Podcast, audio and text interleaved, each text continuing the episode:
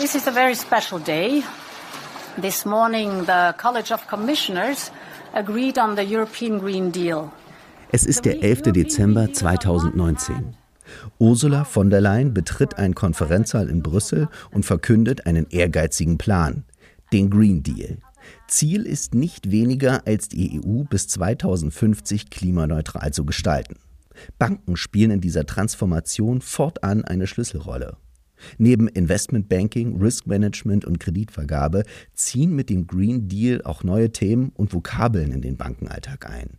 ESG, Environment, Social Governance, also Umwelt, soziale und Führungsstandards oder Taxonomie. Sie legt detaillierte Kriterien für umweltfreundliche wirtschaftliche Aktivitäten fest und definiert Umweltziele. Und wie sieht es heute aus? Vier Jahre nach Verkündung des Green Deals? In den folgenden drei Podcast-Episoden wollen wir herausfinden, wie Vorstände, Kunden und Berater das umsetzen, was in Brüssel erdacht wurde, wie sie persönlich über die Entwicklung denken, wo wir uns als Bank befinden und vor welchen Herausforderungen wir noch stehen. Willkommen bei einer Sonderreihe von Goldelse zum Thema Nachhaltigkeit.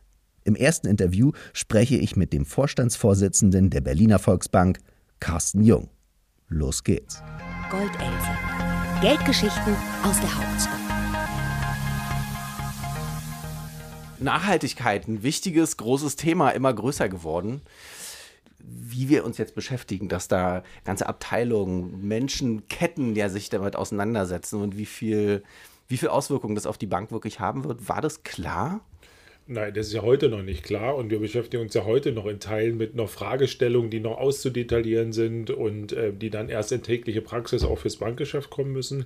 Man merkt es ja nur in seinem täglichen Leben mittlerweile, egal wo man auch oder wo man mit konfrontiert wird.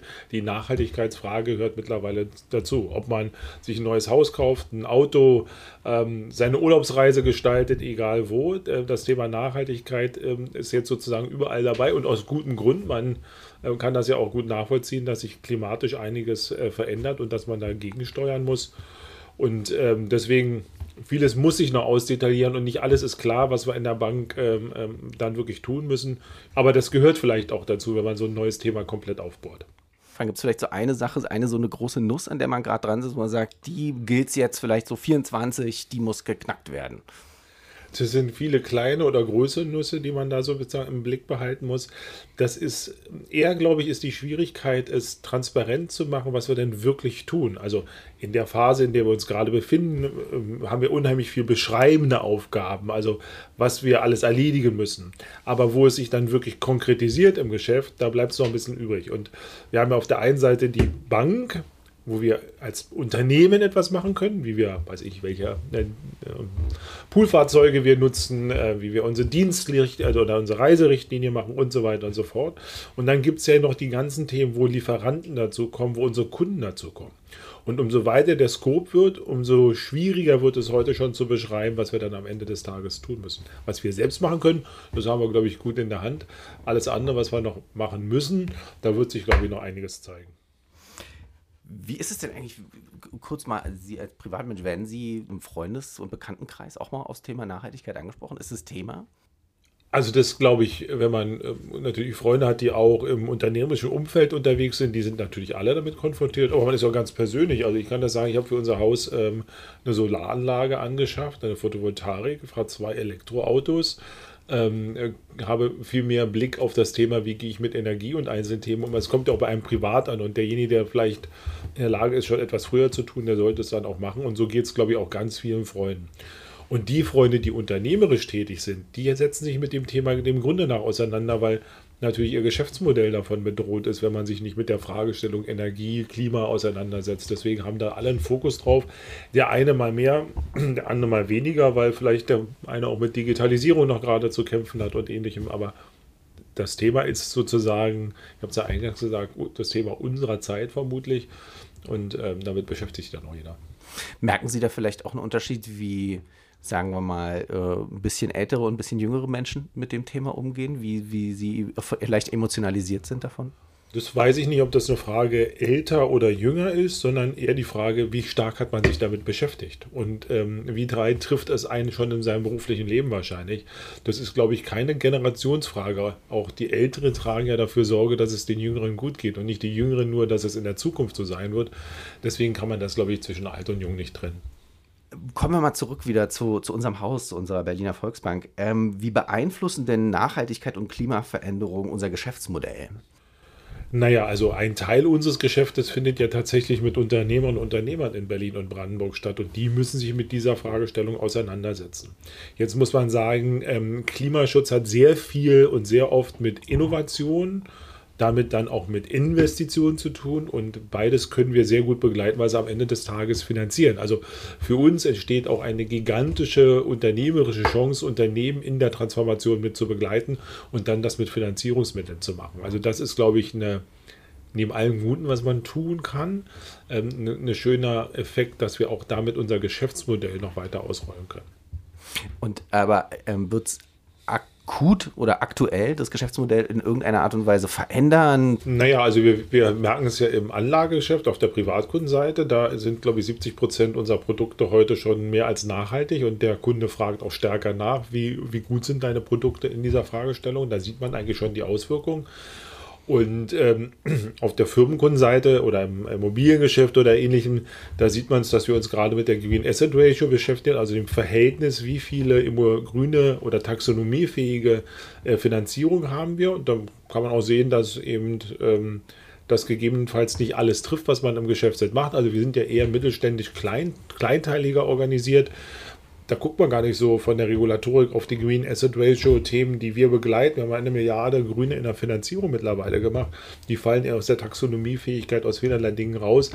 Also das ist schon da und natürlich sehe ich auch immer zunehmend, und das hoffe ich mir auch, hoffe ich mir auch so in Kreditvorlagen, dass man sich mit dem Thema Nachhaltigkeit, der Investition und genau diesen Punkten zum Geschäftsmodell auseinandergesetzt hat, weil wir gehen ja mit Kunden meistens eine langjährige Verbindung ein. Und dann sollte derjenige auch am Anfang sich schon die Frage gestellt haben, was bedeutet das auf seiner Kette? Und das gehört, glaube ich, zu einer guten Kreditentscheidung mittlerweile dazu. Ich würde noch mal ganz kurz gerne kurz auf die Green Asset Ratio eingehen. Fühlen Sie sich so ein bisschen benachteiligt durch die Bewertung, wie die Green, Green Asset Ratio zurzeit bewertet wird? Naja, das ist, kann heute keiner 100% sagen, aber weil wir werden halt eine relativ geringe äh, Green Asset Ratio ähm, ausweisen können, weil die Taxonomiefähigkeit unseres Geschäftsmodells, was eher kleinteilig ist, was sehr regional ist, da benachteiligt ist, weil man eher größere Unternehmen damit sozusagen im Blick hatte.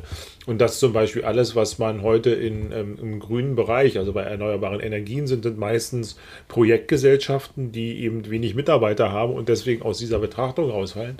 Deswegen fühle ich mich dem Grunde nach schon benachteiligt.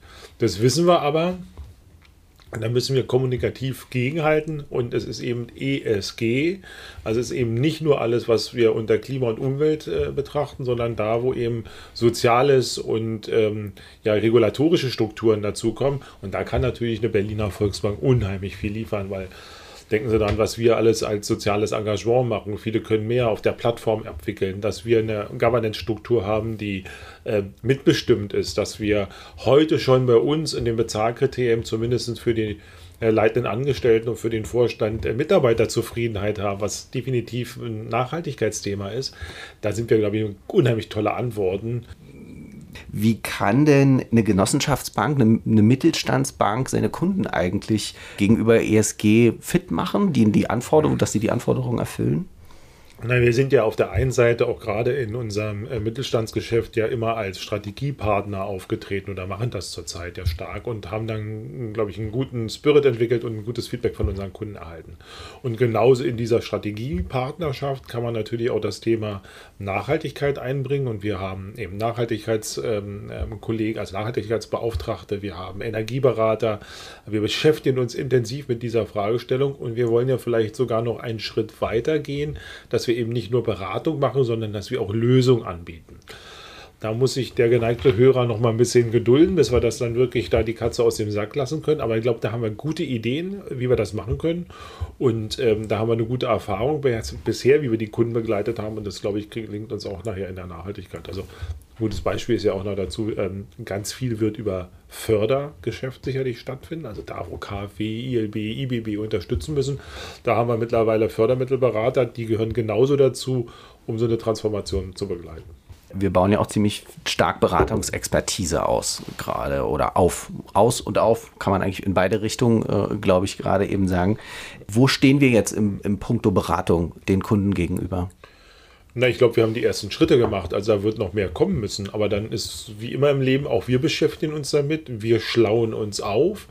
Wir haben jetzt diese Berater ähm, mit am Start. Und ähm, das Spannende für uns ist ja auch, wir wollen ja nicht nur zum Selbstzweck beraten, sondern auch diesen Beratungsansatz dann nachher äh, für uns Geschäft generieren, weil am Ende muss das auch jemand bezahlen können. Das ist, glaube ich, ein ganz spannender Punkt, den wir gerade sehen werden es macht nicht nur Sinn äh, zu beraten, dann haben wir natürlich ein super grünes Herz, aber am Ende des Tages wollen wir auch mit dem, was wir tun, Geld verdienen, weil das braucht man auch wiederum für die Transformation und da muss die Bank auch gut unterwegs sein. Wo legen Sie privat äh, Wert auf Nachhaltigkeit? Nein, das fängt bei ganz vielen Dingen an. Also ich finde, interessanterweise hat man immer sehr stark ähm, das Thema Strom, so Energie im Blick.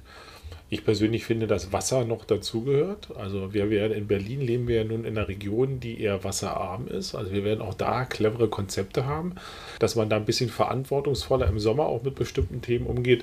Das ist eine Sache, die mich so ein bisschen, vielleicht wo ich mich intensiver mit beschäftige, ich würde gerne ins Haus, äh, ist aber extrem teuer, eine Grauwasseranlage mal einbauen, also wo man eben nicht das gute Trinkwasser für allen Blödsinn verwendet.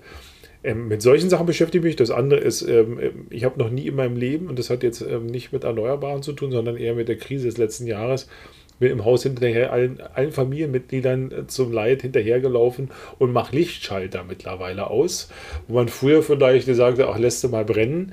Das hat äh, eine ganz andere Wirkung bekommen in dem Zusammenhang. Und vielleicht der allerletzte Punkt ist, der Vorteil an so einer Photovoltaikanlage ist, dass man jeden Tag sehen kann, wie viel Strom man produziert und verbraucht. Da kriegt man ein komplett anderes Gefühl für bestimmte Dinge. Und genauso ist es äh, bei den beiden Elektroautos, die ich fahre, ähm, was wir vielleicht wir Deutschen auch mal lernen müssen. Wir sind ja immer sehr verbotsgetrieben. Die beiden Autos belohnen mich permanent mit netten Sternchen und Blinken und allem drum und dran, wenn ich sehr ökonomisch fahre, also weniger Strom verbrauche. Und das, ich bin immer ein Schnellfahrer gewesen, motiviert mich auch.